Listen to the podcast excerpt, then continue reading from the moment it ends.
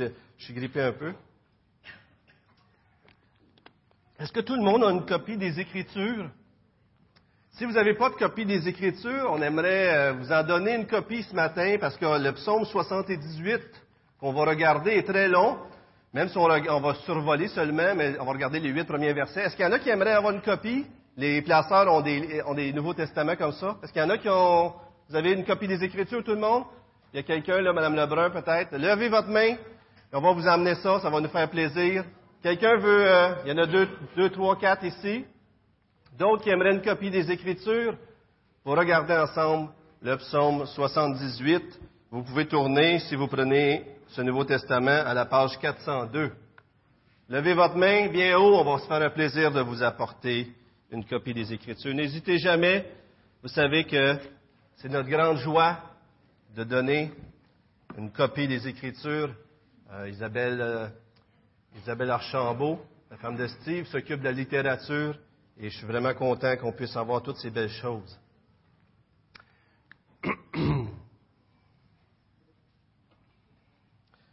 Est-ce que vous vous souvenez où vous étiez lors de l'événement du 11 septembre 2001?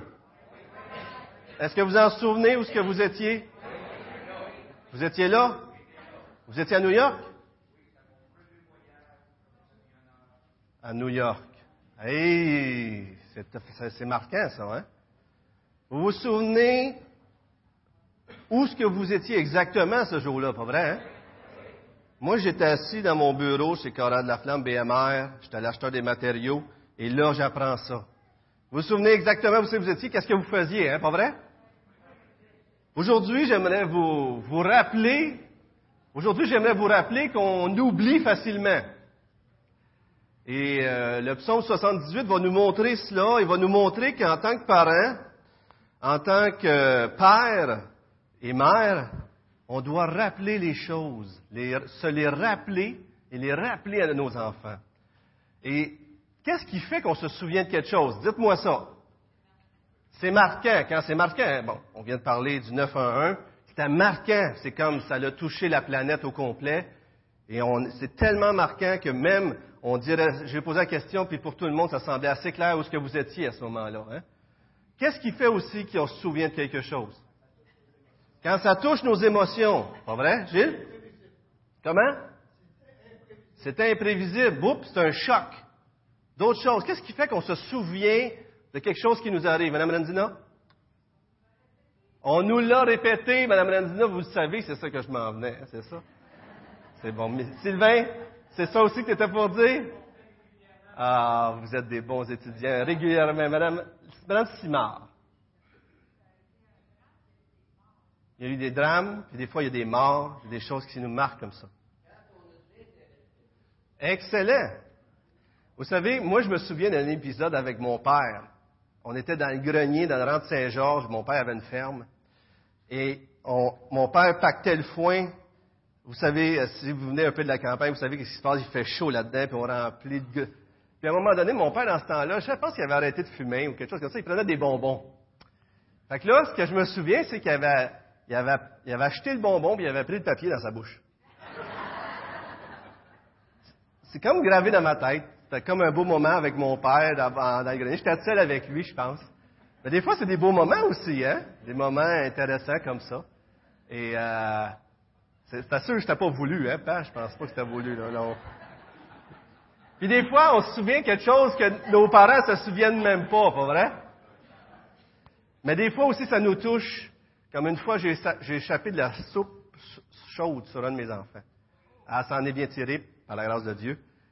Mais quand il, me rappelle des choses, ça, ça revient rapidement. Tu te souviens-tu quand tu as fait ça, pas? Nos enfants, ils se souviennent de nos bons coups, hein, pas vrai? Mais, on veut qu'ils se souviennent de quelque chose de plus important, pas vrai? Et dans le psaume 78, on voit une, dans l'ancien, euh, le peuple juif avait une méthode de rappeler euh, l'histoire de son peuple pour enseigner des choses. Si vous regardez dans Étienne, dans le Nouveau Testament, dans les Actes, Étienne prend le temps, lorsqu'il se fait accuser, avant d'être lapidé, il prend le temps de rappeler l'histoire d'Israël pour enseigner quelque chose aux leaders juifs qui vont le lapider. Mais c'était une méthode dans l'Ancien Testament. Vous voyez ça souvent. Il, se rappelle de toute l'histoire. Puis là, il montre l'histoire, puis il montre, regardez, on a déjà fait ça. Regardez comment est-ce qu'on était. Et, là, il enseigne à travers ça. Et dans le psaume 118, on voit la persévérance de Dieu à prendre soin de nous. La persévérance de notre Père céleste de prendre soin de son peuple, de ses enfants. Et comment est-ce qu'il a été fidèle, même si nous, le peuple, on n'est pas fidèle des fois? Et ça dans un contexte où il souligne qu'on est des fois ingrat et qu'on oublie facilement. Et euh, lorsqu'on regarde les Écritures, d'ailleurs, c'est une réalité qu'on voit, c'est qu'on peut perdre rapidement la foi d'une génération à l'autre. Est-ce que vous savez ça? Vous en souvenez peut-être, Pasteur Gilles Tessy avait dit, on est à une génération de perdre la foi. Vous vous souvenez de ça? J'aimerais vous montrer un texte à l'écran ce matin euh, que vous connaissez dans les juges. Euh, donc, euh, je vais vous emmener dans, le psaume 118, mais restez là, je vais vous montrer d'autres textes à l'écran. Dans le psaume 60, dans, le, dans le livre des juges, chapitre 2, versets 10 à 12, on peut lire ceci. Alors, c'était tout de suite après la mort de Josué, le chef qui avait conduit le peuple de Dieu dans la terre promise. Et là, il était mort. Et toute cette génération fut, elle aussi, la génération qui avait connu Josué et qui avait connu toutes les grandes œuvres de Dieu, réunie à ses ancêtres décédés. Et il s'éleva après elle une autre génération qui ne connaissait pas l'Éternel, ni l'œuvre qu'il avait accomplie pour Israël. Ils abandonnèrent l'Éternel, le Dieu de leur père, qui les avait fait sortir du pays d'Égypte, et ils se rallièrent à d'autres dieux d'entre les dieux des peuples qui les entouraient, et ils irritèrent l'Éternel en une génération, nos enfants pourraient perdre, pourraient ne pas avoir la foi. Est-ce que vous croyez ça? On sait que c'est ça qui peut arriver. Hein? Et le psaume 78 nous rappelle cette vérité profonde que nous devons communiquer, transmettre notre foi à la prochaine génération. Lisons le psaume 78, les huit premiers versets, si vous voulez bien. Psaume 78, les huit premiers versets. Tenez, je vais le lire. Je vais le lire dans, le Nouveau Testament ici. Cantique d'Azaph. Mon peuple, écoute mes instructions. Prête l'oreille aux paroles de ma bouche. J'ouvre la bouche pour parler en parabole. J'annonce la sagesse du passé. Ce que nous avons entendu, ce que nous savons, ce que nos pères nous ont raconté, nous ne le cacherons pas à leur enfant. Nous redirons à la génération future les louanges de l'Éternel, sa puissance et les merveilles qu'il a accomplies.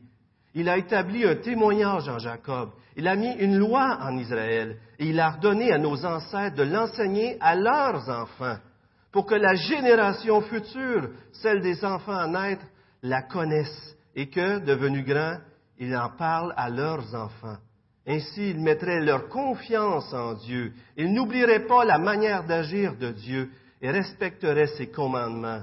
Ainsi, ils ne seraient pas comme leurs ancêtres, une génération désobéissante et rebelle, une génération dont le cœur était inconstant et dont l'esprit n'était pas fidèle à Dieu. C'était la parole de Dieu, frères et sœurs. Prions ensemble. Seigneur, on veut te remercier, comme disait ma femme, Seigneur, pour tous ces enfants que tu nous donnes. Nous sommes d'ailleurs nous-mêmes tous des enfants. Mais nous sommes, Seigneur, tu nous apprends premièrement tes enfants. Tu nous as adoptés, Seigneur, et ça a changé complètement, complètement toute notre identité et toute notre vie. Seigneur, merci d'être notre, notre papa. S'il y a un papa à être célébré ce matin, c'est bien toi. Seigneur, on veut te célébrer ce matin on veut te célébrer en faisant la bonne chose aussi comme papa et maman, comme frères et sœurs dans la famille de Dieu. Seigneur, instruis-nous ce matin par ce psaume. Rappelle-nous que nous devons, nous avons cette responsabilité de communiquer à la prochaine génération la connaissance de toi, Seigneur. Même si on sait qu'au fond, même si on ferait tout ce qu'il faut, Seigneur, c'est toi qui sauves. Malgré tout cela, tu nous demandes d'enseigner à nos enfants à te connaître. Tu nous demandes de leur transmettre, transmettre toutes ces vérités que nous connaissons de ta parole, pour qu'à leur tour, ils puissent mettre leur foi en toi. Alors Seigneur, sensibilise-nous ce matin et qu'on puisse repartir avec une conscience encore plus aiguisée face à cette responsabilité que tu nous donnes, en tant que parents, en tant que famille, en tant qu'Église. Au nom de Jésus-Christ, on le prie. Amen. J'aimerais, frères et sœurs, ce matin, vous dites peut-être, ben moi, je suis pas parent. Moi, je suis juste enfant. Ou moi, je suis, euh, euh, mes enfants sont rendus vieux ou quoi. Je pense que ça nous concerne tous, ce message-là, ce matin. Je pense que c'est un rôle en tant qu'Église. Vous avez déjà entendu l'adage, ça prend un, un, village pour élever un enfant. Vous avez déjà entendu ça, hein?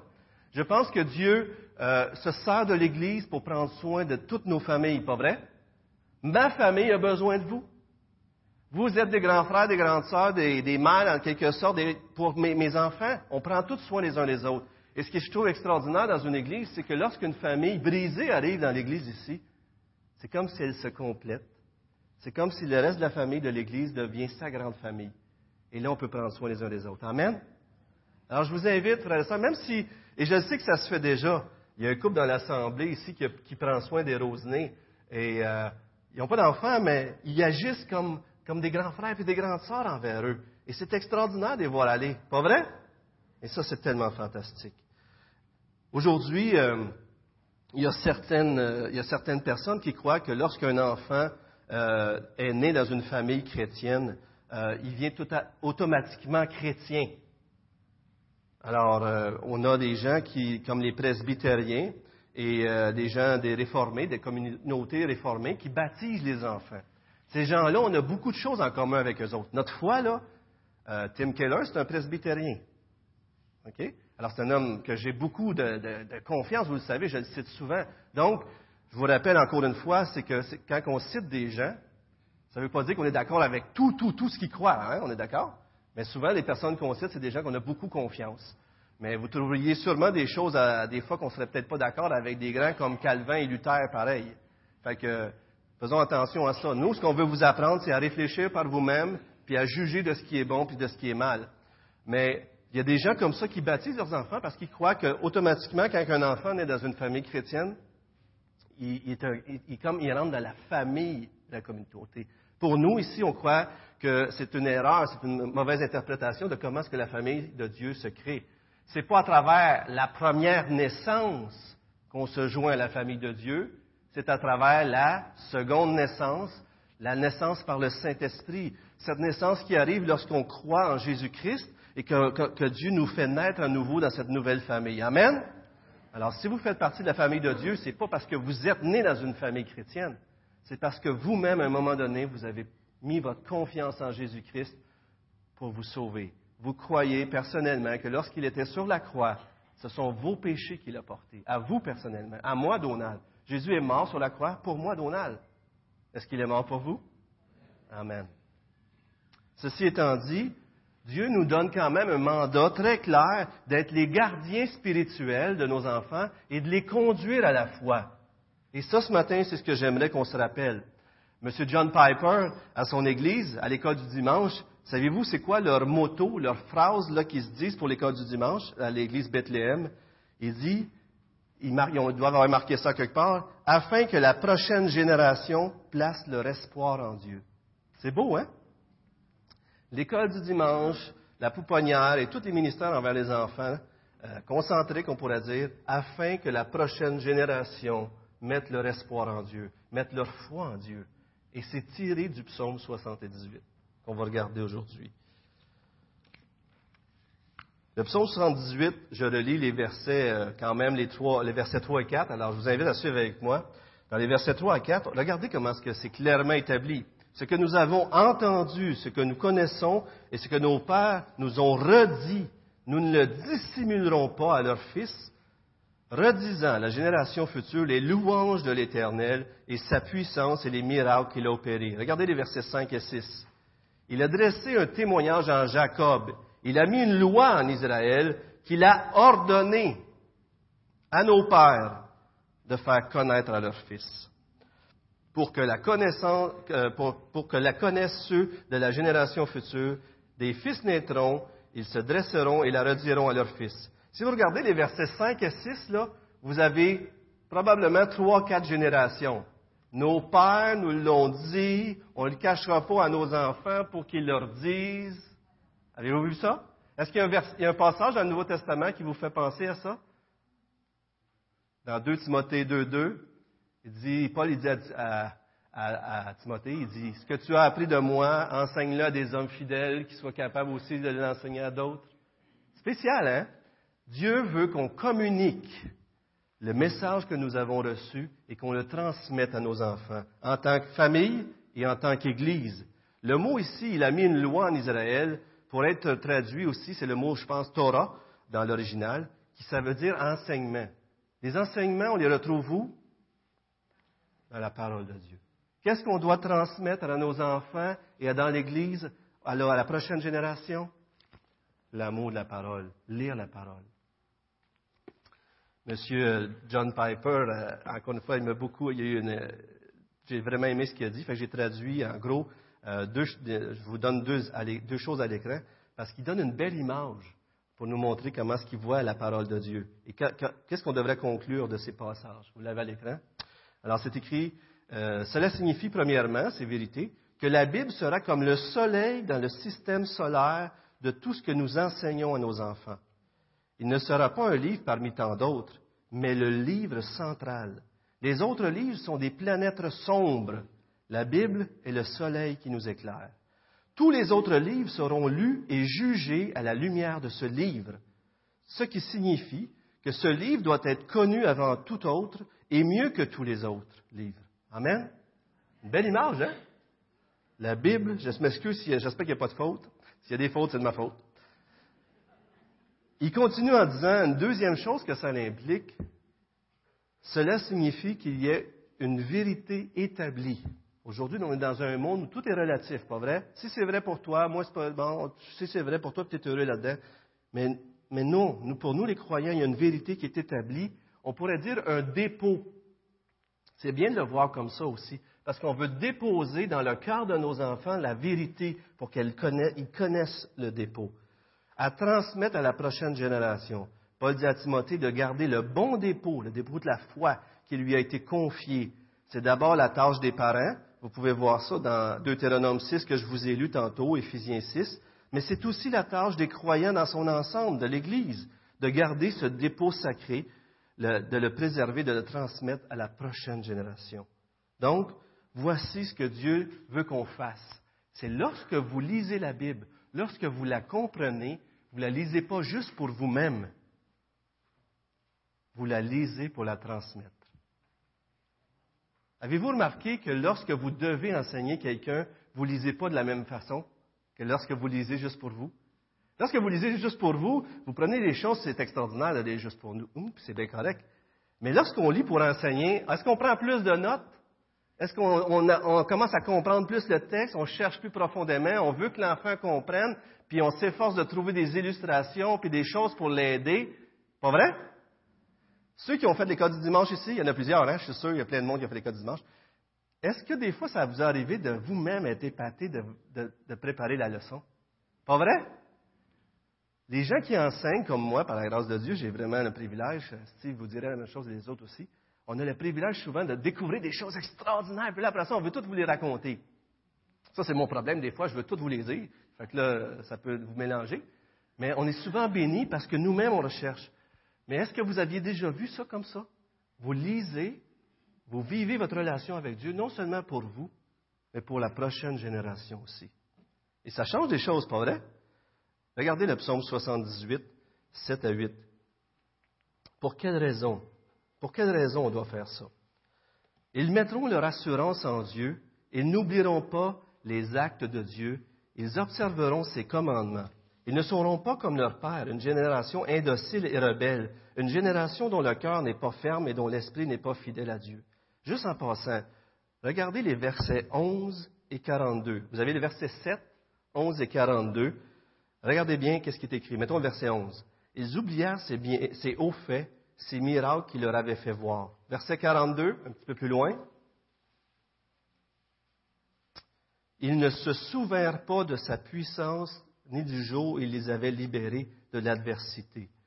Et si vous revenez au verset 7, et là, encore une fois, ils ont oublié. Dans le texte, ça revient continuellement. Ils oublient, ils oublient, ils oublient. Et c'est pour ça qu'il faut continuellement rappeler ces choses-là. Non seulement nous les apprendre, mais les apprendre pour les enseigner. Et des fois, vous dites, ah, je l'ai déjà enseigné. Je suis sûr que plusieurs ici, Vous m'avez entendu dire les mêmes choses souvent. L'art aussi d'enseigner en avant, c'est de l'art de les amener d'une différente façon. Des fois, on amène des choses nouvelles, mais souvent, le dépôt est là, c'est le même. Mais il faut juste apprendre à le savourer, à le déguster, puis on a pour l'éternité à découvrir les richesses de la parole de Dieu. Mais souvent, on répète. Mais regardez pour quelle raison on enseigne à la prochaine génération. On les enseigne pour qu'ils mettent leur confiance en Dieu, pour qu'ils dépendent de Dieu. Je vous montre à l'écran trois raisons. Eh bien, c'est le verset 7, tout simplement. Donc, les trois raisons directes qu'on voit juste dans ce passage pour qu'on enseigne à la prochaine génération, c'est qu'ils mettent leur assurance en Dieu. Est-ce que vous voulez que vos enfants, que les enfants de cette Église mettent leur assurance en Dieu? Amen. Il faut qu'ils mettent leur confiance en Dieu. Parce que vous savez, le monde va leur faire accroire qu'il faut qu'ils mettent leur confiance en toutes sortes d'autres choses. Croyez-vous ça? Le monde, la télé, la radio, les amis. Nous devons leur enseigner à, les, les, voies de Dieu afin qu'ils mettent leur confiance en Dieu. Ils n'oublieront pas les actes de Dieu, ce qui va leur donner une juste perspective de la vie. Vous savez, lorsqu'on oublie Dieu, des fois, on est centré sur nous-mêmes ou sur nos problèmes, tellement que là, à un moment donné, il y a un frère, une soeur qui nous ramène Dieu dans, l'équation. Puis là, ça change toute l'équation, pas vrai? Lorsqu'on a juste notre problème, là, c'est la fin du monde. Là, on ramène Dieu dans l'équation. Ah! Ah, ben, c'est peut-être pas si pire que ça. Ou on apprend à mieux gérer les choses. Troisièmement, à observer ses commandements. Souvent, lorsqu'on lit la parole de Dieu, ça crée quelque chose en nous. On appelle ça dans un langage biblique, la crainte de l'Éternel. C'est un respect, un respect euh, qui honore Dieu. On a, on a un genre de crainte qui ressemble à ça envers nos papas des fois. Et je parle des, bons papas qui sont là, qui des fois, qui, on sait qu'ils nous aiment, mais en même temps, euh, on sait qu'il faut le respecter. C'est papa, pas vrai? Mais Dieu le Père, c'est notre papa. Et lorsqu'on apprend à le connaître, on apprend à, avoir de l'assurance en lui, on apprend qu'il change toute notre façon de voir les choses, on apprend à lui obéir aussi. On doit enseigner nos enfants, la prochaine génération, les amener à croire en Dieu et à faire naître en eux un amour pour Dieu qui va les pousser à agir. La foi va faire naître en eux un amour pour Dieu et cet amour-là va les pousser à agir. Et comment est-ce qu'il dit qu'il finit le verset, verset 8, quand même intéressant afin qu'ils ne soient pas comme nos pères qui ont été désobéissants. Qu'est-ce qu'on devrait enseigner à nos enfants? Allez-y, dites-moi ça pour que je vous réveille, il fait un peu, puis peut-être je vous endors. Alors, qu'est-ce qu'on devrait enseigner à nos enfants, à la prochaine génération? On va voir le reste du, psaume 118 nous en parle, mais qu'est-ce qui vous vient à l'esprit? La crainte de Dieu. Comment est-ce qu'on fait ça, Lynn? Demandant la sagesse au Seigneur. On aimerait que nos enfants craignent Dieu, qu'ils croient en lui, qu'ils craignent d'autres choses. L'amour de Dieu, comment est-ce qu'on fait ça, Bernard? Comment est-ce qu'il est notre dispatcher par excellence? Vous vous parlez à Bernard, vous allez voir que Dieu, c'est son dispatcher. Il organise tout son agenda. Il est ton contremaître, c'est un site? Excellent. Mais Dieu prend soin de lui, il est à l'autre bout, il a besoin de quelque chose, Dieu y amène quelque chose dans sa vie. Comment de fois Bernard il est arrivé, hey Donald, il faut que je te compte ça. Puis, euh, oui? Ah, il y avait quelqu'un qui levait la main là, je pensais que c'était mon micro. Excuse Lorette. Que Dieu pardonne. L'une des choses probablement les plus importantes, c'est que Dieu pardonne. Et ça, il y a tout un aspect, chérie. La grâce de Dieu. La justice, hein, des fois on aime enseigner la justice. Nos enfants, faut qu'ils obéissent, puis tout ça. Mais lorsqu'ils ont désobéi, lorsqu'ils comprennent qu'ils ont, mal, qu'ils ont désobéi, souvent ils sont les mieux placés pour comprendre la grâce de Dieu. Des fois, on peut tomber dans des extrêmes. On peut enseigner juste la loi de Dieu, la loi de Dieu, la loi de Dieu. Puis des fois, on peut enseigner juste la grâce de Dieu, la grâce de Dieu, la grâce de Dieu. Mais l'un prend son sens quand on enseigne l'autre. La grâce va prendre son sens aux yeux de nos enfants s'ils comprennent la loi s'ils ne comprennent pas la loi et la colère, la sainte colère de Dieu, la grâce. Ah, c'est un Dieu bonbon, il nous pardonne. Il est cool. Comme le Père Noël au ciel. Les amis, Dieu, c'est un Dieu saint, juste. Un Dieu qui, qui, qui va chantier le péché, pas vrai? Mais qui l'a chantier en Jésus-Christ pour tous ceux qui se réfugient en lui. Roger.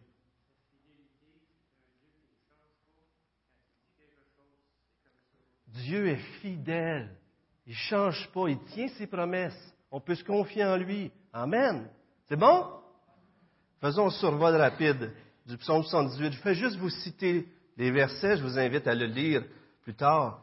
Mais le psaume 78 parle des grandes œuvres de Dieu. Les versets 12 à 16 nous parlent qu'il a séparé la mer en deux, il les a conduisis par une nuée le jour et un feu la nuit, il a fait couler l'eau d'un rocher. Les versets 23 à 29, il a envoyé la manne du ciel, les cailles par un vent d'est, et euh, par le vent en tout cas, et, et verset 42 à 55 encore, les plaies d'Égypte, les mouches, les grenouilles, les criquets, etc., et la mort des premiers-nés. En d'autres mots, dans le texte, ça nous montre comment Dieu rappelle, comment est-ce qu'il faudrait rappeler l'œuvre de rachat du peuple de Dieu. Qu'est-ce que nous autres, ça nous fait penser, ça? On devrait rappeler quoi à nos enfants?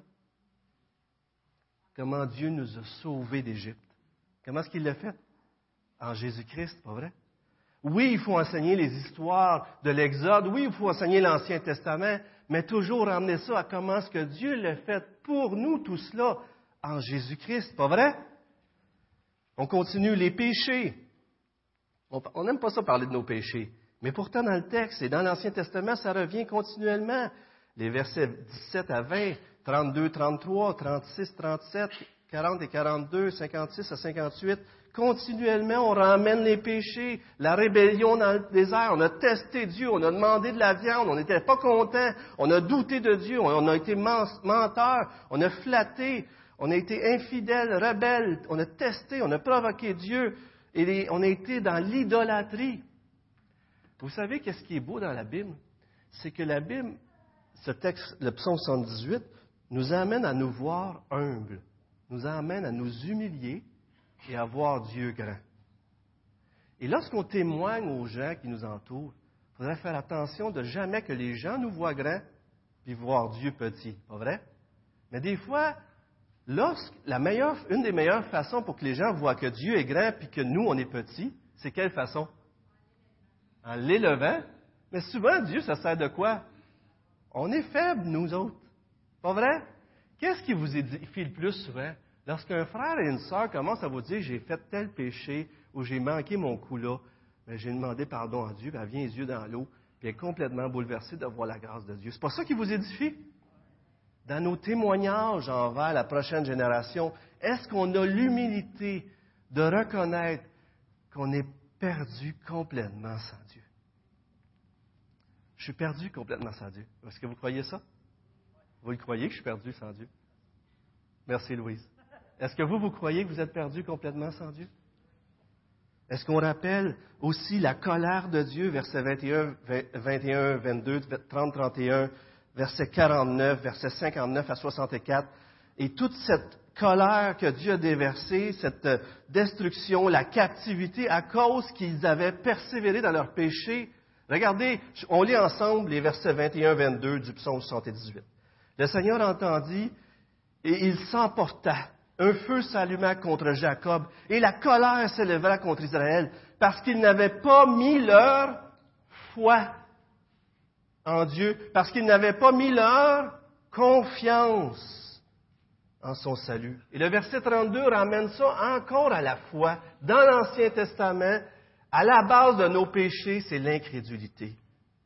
Mais regardez, une des choses qui est très intéressante dans ce psaume, c'est que Dieu nous parle de la souffrance. Verset 34 à 35. Tournez au verset 34-35 et lisons ça ensemble.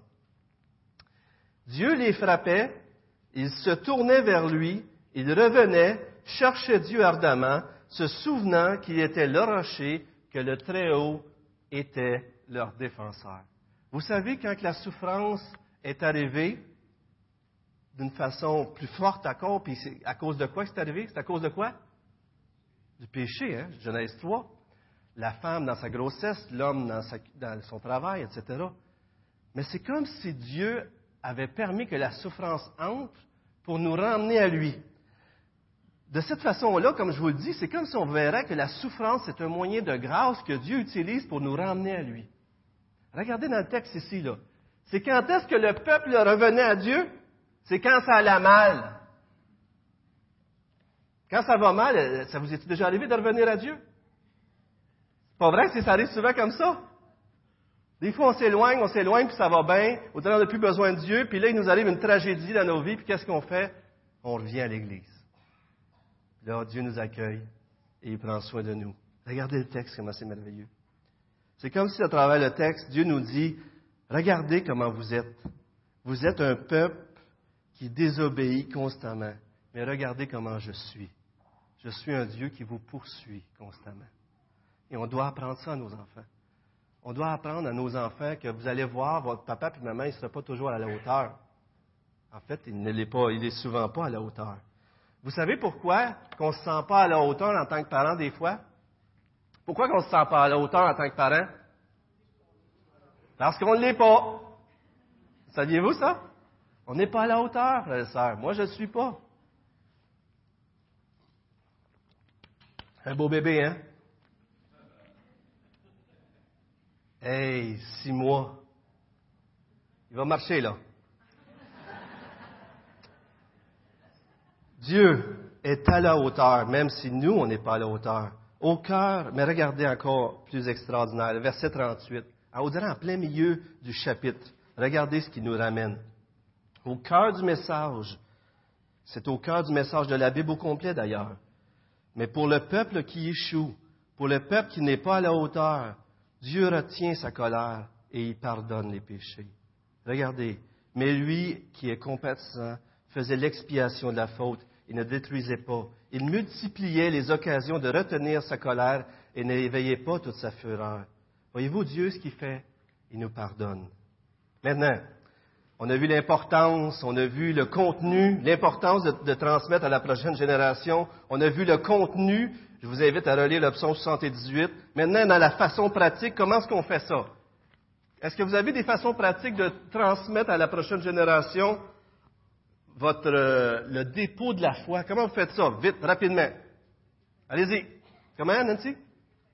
Le culte familial. Vous savez, c'est quoi euh, un, temps en famille? Vous savez, dix minutes. C'est pas long, dix minutes mais dix minutes des fois, juste pour partager quelque chose que vous avez lu, où il existe des outils exprès pour transmettre la foi à la prochaine génération. Juste de prier ensemble, juste de répondre aux questions de vos enfants, juste d'être là quand ils reviennent de l'école, puis qu'il y a un autre enfant qui lui dit Dieu n'existe pas. Merci, Nancy. D'autres, qu'est-ce qu'on peut faire pour transmettre à la prochaine génération? Louise? Être un modèle. Exactement. Exactement. Est-ce qu'on est toujours des bons modèles, Louise? Moi, en tout cas, non. Mais on doit chercher. Non, ça tout pas mal, Louise. Euh, on est au moins deux. On est au moins deux. Vous savez, nos enfants, ils ne nous demandent pas d'être parfaits. Vous savez ça? Essayez pas d'être parfait, ça va paraître hypocrite. Nos enfants nous demandent d'être authentiques. Ils veulent qu'on soit vrai. Est-ce qu'on vit notre foi? Et est-ce qu'ils nous voient avoir de la misère des fois? Est-ce qu'ils nous voient pleurer? Est-ce qu'ils nous voient crier à Dieu? Est-ce qu'on leur demande des fois de prier avec nous parce qu'on est découragé? Est-ce que vous êtes authentique avec vos enfants pour passer la foi? Est-ce qu'en tant que moniteur des cas du dimanche, des fois on leur dit des choses à nos enfants qui leur font réaliser? On est tous pareils. Le professeur a autant besoin que toi de Dieu. Pas vrai? Le pasteur a autant besoin. On dirait que même des fois, il en a besoin de plus. On a besoin de Dieu. D'autres choses qu'on peut faire pour transmettre à la prochaine génération. Nathalie. Les leçons que Dieu nous donne. C'est des fois les meilleures choses parce qu'on le vit. Et souvent, les choses qui vous touchent le plus, c'est les choses qui m'ont touché moi avant. Pas vrai? C'est comme ça? Il y avait quelqu'un d'autre aussi, Yann Marcy. Wow.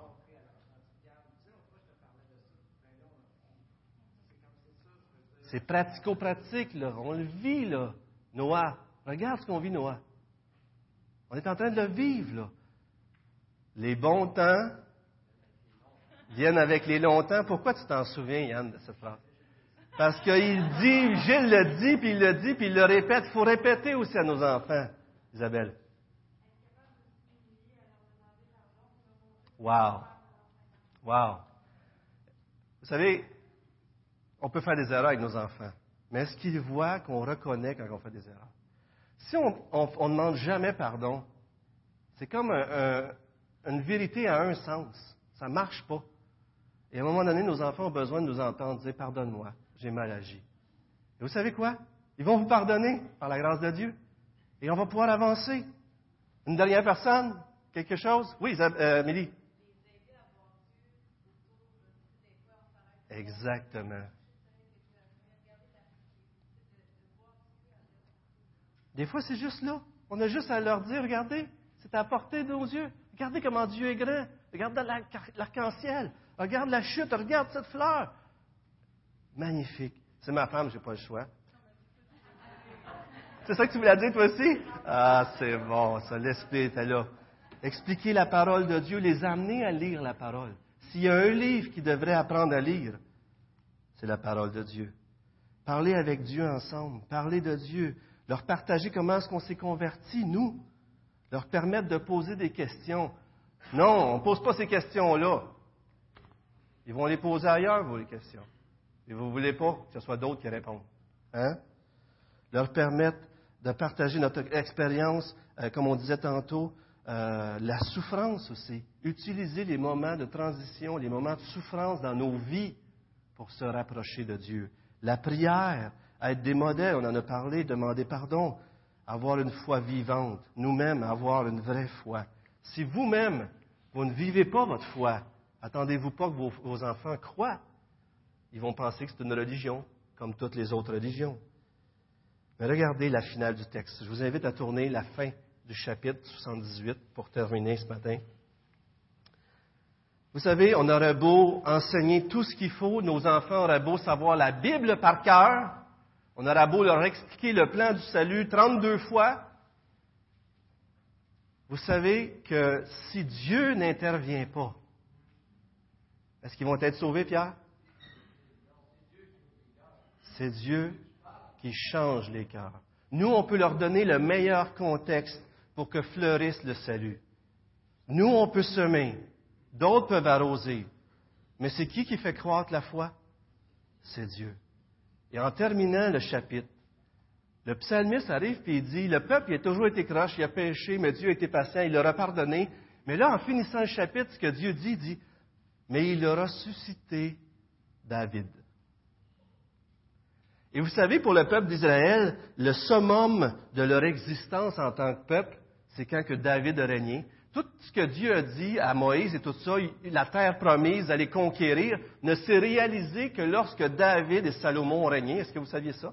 Les terres là, qui ont été conquéries. En d'autres mots, sous le règne de David, c'était le règne de Dieu qui s'accomplissait. Et vous savez quoi, frères et sœurs? Le texte nous pointe vers Jésus-Christ.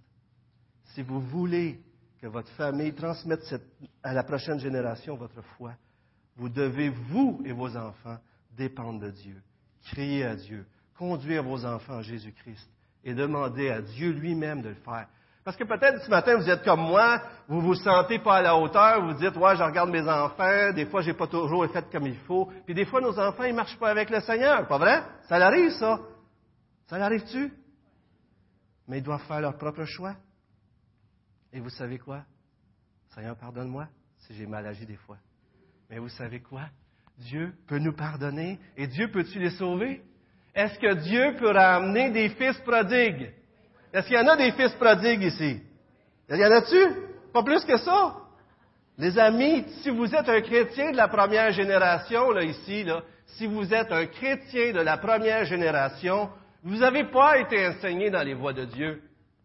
Vous n'avez pas entendu l'Évangile avant de vous convertir, ou presque pas, ou en tout cas. Comprenez ce que je veux dire? Dieu peut sauver vos enfants. Et en dernier, le psalmiste nous tourne vers David, vers cet apogée de cet homme qui a conduit le peuple. Ah, il a fait ses erreurs. Mais de ce, David est venu celui qui n'a jamais fait d'erreur. Le grand prêtre Jésus-Christ, qui a payé pour nos péchés et qui nous a conduits à Dieu. On va sauter Hébreu on va aller dans 2 Timothée. Audrey, s'il te plaît. Et dans 2 Timothée, regardez les passages, comment vous les, vous les connaissez. Alors, papa, écoutez ceci ce matin et les autres aussi. Je garde aussi le souvenir de la foi sans hypocrisie qui est en toi et qui habitait d'abord dans ton aïeul Loïs et dans ta mère Eunice. Avez-vous vu, la foi de Timothée a été fondée dans la foi de ses parents. Comme j'en suis persuadé, elle habite aussi en toi. Mais regardez 2 Timothée 3,15. Depuis ton enfance, tu connais les écrits sacrés. Ils peuvent te donner la sagesse en vue du salut par la foi en Jésus-Christ. Regardez bien, dès ton enfance, tu connais les écrits sacrés. Ils peuvent te donner la sagesse en vue du salut. Comment? Par quoi? Par la foi en Jésus-Christ. On a beau leur enseigner tout ce qu'il faut, frères et sœurs. Prions, conduisons nos enfants en Jésus-Christ. Rappelons-nous à nous et rappelons-nous les uns les autres. Rappelons à nos enfants que même s'ils connaissent toute la parole, la seule façon d'être sauvés, c'est qu'ils croient. Et rappelons-leur aussi que la foi des papas et des mamans ne compte pas pour les enfants. Nos enfants doivent faire leur propre choix de croire. Amen. Et je vais inviter l'équipe de louange à s'avancer. Mais j'aimerais, en finissant, que deux, trois personnes, au moins, on puisse prier en tant qu'Église pour nos enfants. Vous savez, la Sainte Seine nous a été donnée. Vous ferez ceci en mémoire de moi. La Sainte Seine nous a été donnée parce qu'on est un peuple oublieux. Ça se peut-tu? Puis qu'on a besoin continuellement de se rappeler que Jésus-Christ nous a sauvés et qu'on a besoin de la croix continuellement. Mais on a besoin non seulement de se le rappeler, frères et sœurs, mais on a besoin de passer à la prochaine génération cette fois en priant pour eux, en leur enseignant, en faisant tout ce qu'on avait à faire. Mais ce matin, j'aimerais ça qu'on soit pratico-pratique. Peut-être deux, trois personnes pourraient prier fort pour chacun de nos enfants, pour les enfants, nos enfants qui ne marchent pas avec le Seigneur, mais pour notre Église aussi, pour qu'en tant qu'Église, on, on, voit comme précieux les enfants que Dieu nous a confiés. Amen? Prions, s'il vous plaît, quelques-uns. Je n'ai pas choisi personne, mais prions fort, s'il vous plaît.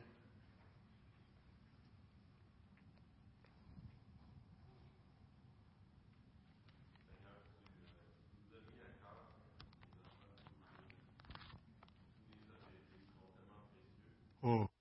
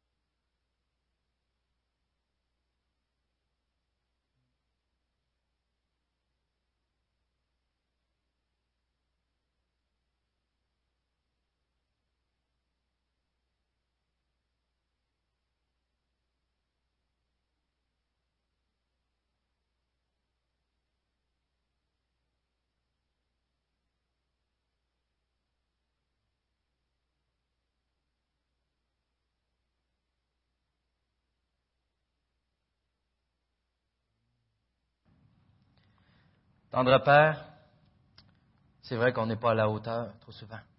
Mais Seigneur, je te prie de nous donner cette humilité. Cette humilité, Seigneur, d'être enseigné, de, qu'on puisse te livrer nos cœurs afin d'être des parents responsables et qui, justement, d'avoir ce, climat agréable à ta parole, permettre à nos enfants d'avoir cet accès à toi. Merci Seigneur pour cette grâce qu'on a en Jésus-Christ.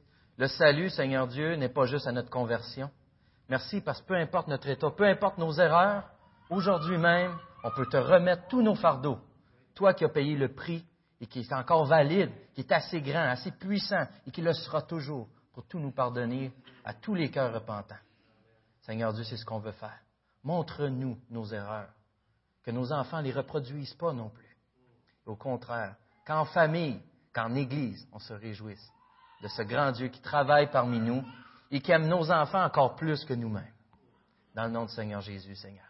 Amen. Mes amis, on a parlé, on a commencé la célébration en disant des fois on a des choses difficiles qu'on vit. Et des fois on veut s'en sortir, puis on est tanné. Je vous propose qu'on chante ça d'ailleurs. Veux-tu briser du péché le pouvoir? Le salut, c'est à tous les jours, à tout moment. La croix, c'est tout le temps.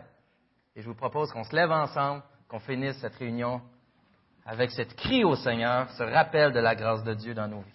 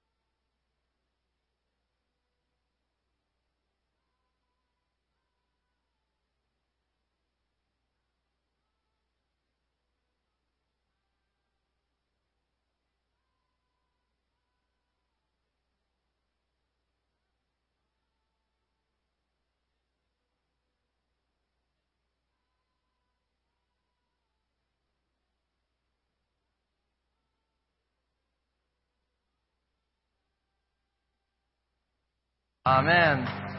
Juste vous rappeler en arrière les inscriptions pour la pouponnière d'école du dimanche. Ne pas oublier d'aller faire un tour.